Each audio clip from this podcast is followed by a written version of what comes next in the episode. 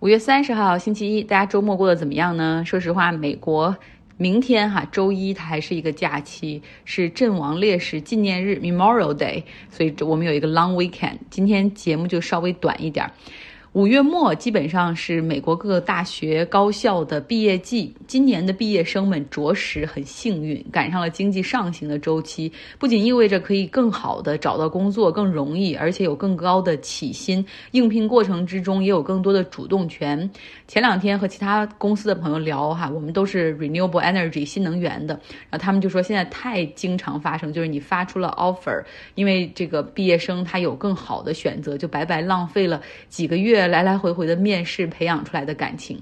美国 NPR 电台采访了一个威斯康星州立大学的毕业生，他的是经济系和电脑工程的双学士，然后拿到了德意志银行的 offer，哈，即将上岗。他给其他找工作的同龄人的建议是要敢于谈判，要更多的薪水。比如说，呃，如果对方给你十万年薪，实际上你已经很满意了，不妨试一试十二万美元，因为。然后你再看一下公司的回复，因为现在关于人才的争夺格外的激烈，有些公司呢不仅可以增加薪水，同时为了快速锁定人才，他们还会缩短招聘的流程。比如原本可能是五轮哈，就是笔试、面试、HR 面试、主管面试，然后到这个 team member 之间的这种熟悉过程、互相面试，可能。大概总共要三个月左右的时间，现在可能压缩到三轮左右，哎，但是这是看各自己公司的情况哈，甚至很可能在毕业季之前。五月份毕业，对吗？在三月份的时候，就会很多人都会得到 offer。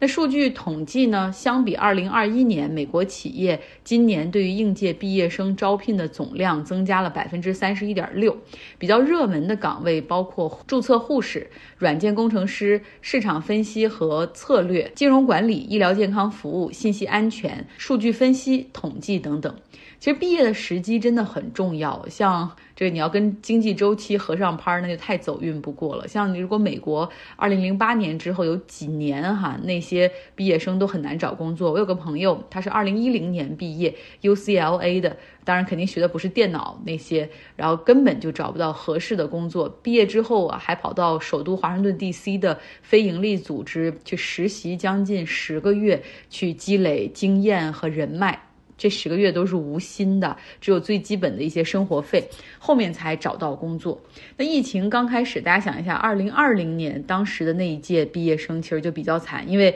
这个疫情刚刚开始没多久，大家对于前景都不太确定，经济经济也陷入到了一个短期的衰退哈，所以前前景灰暗。嗯，美国这边就是这样，企业对于经济周期非常敏感，他们的招聘冻结招聘还有裁员的速度也都非常的快。你看，现在在互联网行业，他们就已经基本上进入到了冻结招聘这个领域哈，希望暂时不要出现裁员。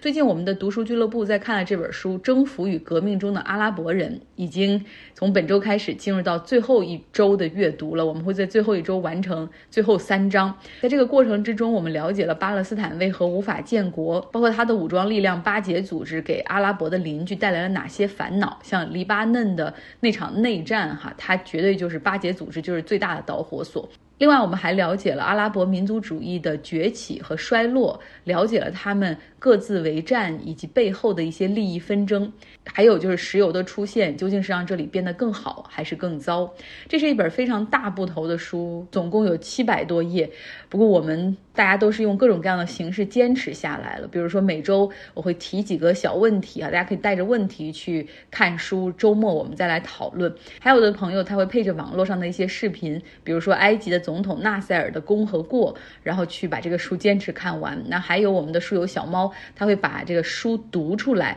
然后录成音频放到喜马拉雅上去，这样督促自己来阅读哈。所以大家都是很棒的。接下来这本书我们会来到美国哈，从最高法院判。力的角度了解一下美国的历史。这本书的名字叫做《法官能为民主做些什么》。这个翻译跟它的英文标题完全合不上哈，但是非常好的一本书，是即将退休的最高法院大法官布雷耶所写的。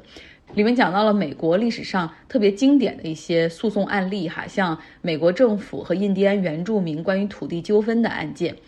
包括美国内战之后如何以法律形式去结束那种对抗。再包括结束种族隔离制度之后，那州政府拒绝执行最高法院的裁决，又会怎么办？还有就是我们经常听到那个州权和联邦权对抗，还有总统的边界在哪里？这就涉及到关塔那摩虐囚事件哈。总之是一本非常棒的书。如果你希望能够加入我们，从法律与秩序的角度去了解一下美国历史的话，可以准备买书了。然后来到微信公号张奥同学，留下你的微信公号。好，我们既然说到巴勒斯坦，那我们就说说这儿吧。那是永远都不缺新闻。周末的时候，有数千名的以色列极右翼年轻人在东耶路撒冷扛着以色列的国旗，敲着鼓，绕着老城游行。他们这个老城还是特意从。巴勒斯坦人的聚集区这边的大马士革城门进入，哈，专门就是来恶心他们的，并且进入到了伊斯兰的圣地阿克萨清真寺，在那儿挥舞着以色列的国旗，庆祝他们在一九六七年六日战争之后对东耶路撒冷的占领。同时，更过分的是，他们喊着 “Death to Arabs”，就是阿拉伯人去死。东耶路撒冷是以色列的占领区，但是被巴勒斯坦人视为自己的国家。未来的首都和象征，而且呢，城内是有很多穆斯林的居住的这种 Muslim quarters。以色列的警察很清楚，极右翼的这些挑衅行为会激怒巴勒斯坦人，所以他们全程进行持枪保护，甚至有猎犬开路。对于巴勒斯坦人，这意味着什么呢？就是你们不止抢占了我们的土地，然后每天你们这警察在这儿暴力执法，然后统治着我们，同时还不给我们安宁，不停的在精神上进行着侮辱和仇恨的攻击。所以巴勒斯坦人自然要反击哈，他们用呐喊去抗议，以色列的警察呢就用橡皮子弹来伺候，最后导致数十人受伤。在约旦河西岸这边强行定居的以犹太人定居点的这些人，有一些向巴勒斯坦聚集区投掷了莫洛托夫鸡尾酒炸弹，导致双方发生冲突。然后以色列的警察当然是开枪去镇压巴勒斯坦人，最终导致一百四十人受伤，其中有十八人是受的是以色列警察的这个枪伤。如果大家看了我们这个书，或者听了周末发出来的讲解的话，基本上清楚了，就是巴勒斯坦哪怕想建立一个微型国家的可能性，其实。嗯，微乎其微，就连他们心中的这个国家首都哈东耶路撒冷，实际上的控制权掌握在以色列手中，而名义上它的所有权是在约旦手中。这要回到了一九四八年以色列成立之后的第二天，也就是第一次这个阿以战争、中东战争。当时阿拉伯联军指的是埃及、叙利亚和约旦，对。以色列进行了出兵攻击，在战争之中，以色列迅速占领了西耶路撒冷，而约旦占领了东耶路撒冷。所以能够看出，当时约旦的国王哈阿卜杜拉一世，他参加这场战争，并不是为了巴勒斯坦人民，而是为了约旦可以有更多的控制权、更多的土地，而且。其他的阿拉伯的国家也非常清楚这一点，所以哪怕他们派了兵哈，但是在整个出兵的过程之中，就是相互拆台，缺少配合，所以很快败下阵来。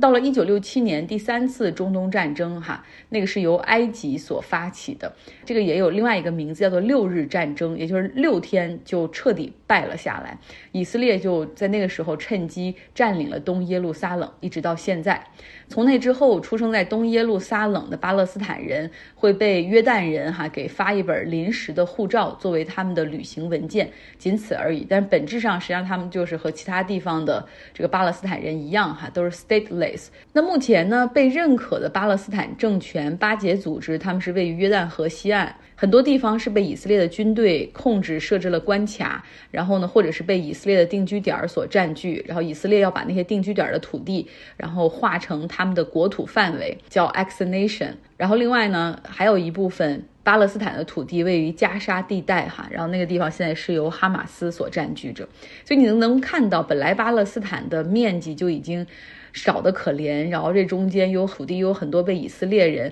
又有一些名义上是约旦的土地，然后就连巴勒斯坦内部也分成更加强硬的哈马斯和现在比较温和的巴勒斯坦权力解放组织。这中间我还得一直纠正哈，我经常就说巴解组织就是法塔赫，实际上不是。巴勒斯坦解放组织实际上是巴勒斯坦的一个混合了政治和军事的一个组织，总共有十个派系所组成。那其中一个最大的派系，就是最有影响力的是法塔。塔赫，但其他的它还有包括这个什么解放巴勒斯坦人民阵线，简称人阵，然后在在五六十年代搞了很多劫机事件，然后还有这个。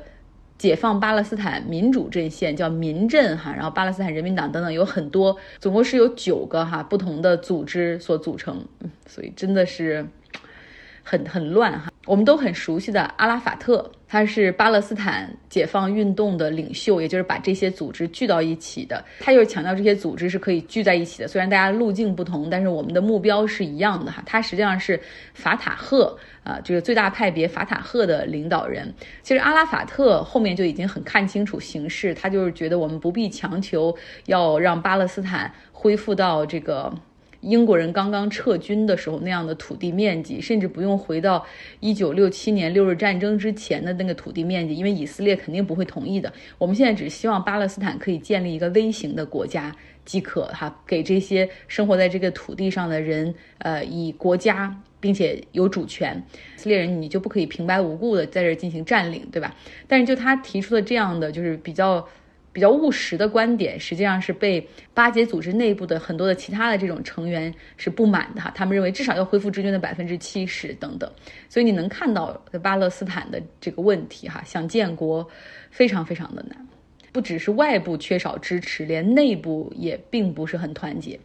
好，最后我们来到俄罗斯。俄罗斯最近通过了一个很重要的立法，普京把它签署生效。这个立法取消了对军人四十岁这个上年龄的这个上限的限制，似乎为进一步补充兵力到乌克兰的战争中去做好准备。嗯，也就是说，有一些人本来这服着兵役哈，已经到了四十岁，现在不需要强制退役了，可以继续留下。然后他们还补充说明说，四十到四十五岁才是最佳的一个作战年龄，因为他们更有经验，能够更。多的去操控一些高准确性的武器啊，需要技能的武器，也有其他方面说，就是因为俄罗斯它在这场战争之中，其实已经有大量的士兵牺牲哈，嗯，但是俄罗斯从三月二十五号之后就没有再更新他们这个阵亡士兵的数量，但是据乌克兰方面估计，俄军大概有死三万人左右，呃，英国情报部门给出的估计是一点五万人。就是在战争之中很难搞清楚到底什么是真相哈，从这个数据上大家就可以看得出来。除此之外呢，俄罗斯还有强制的服兵役的这个政策，服兵役的时间是十二个月，也就是一年。成年男子在十八到二十七岁之间需要完成一年的兵役，当然除非是读博士或者身体不好，可以赦免或者延期。在公布新的法律之后，俄罗斯国防部也立刻发表声明哈，打消人们的担心。就这些志愿兵不会被送往前线，就是不要担心哈，他们没有太多经验，不会被送到乌克兰去。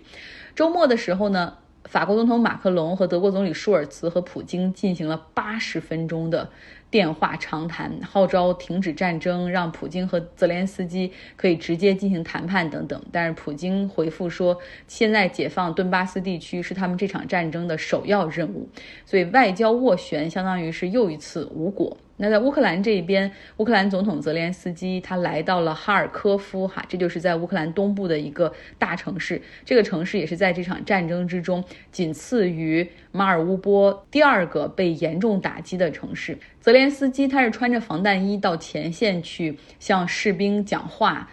同时他还换掉了当地的这个 security chief 啊，可能觉得他这个率兵不利，他释放了一个继续战斗的信号。这是泽连斯基在乌克兰遭遇到俄罗斯入侵之后第一次离开首都基辅，啊，所以说明可能他们认为这个形势对他们比较有利，至少在哈尔科夫啊这个地方还是已经很有保证了。但实际上哈尔科夫还有百分之三十一的土地是在俄罗斯的控制之下。之前经过艰难的斗争，这个乌克兰人夺回了百分之五的土地哈，所以战争仍在继续艰难的进行。好了，这就是今天的节目，好像并不短哈。好了，希望你有一个愉快的周一。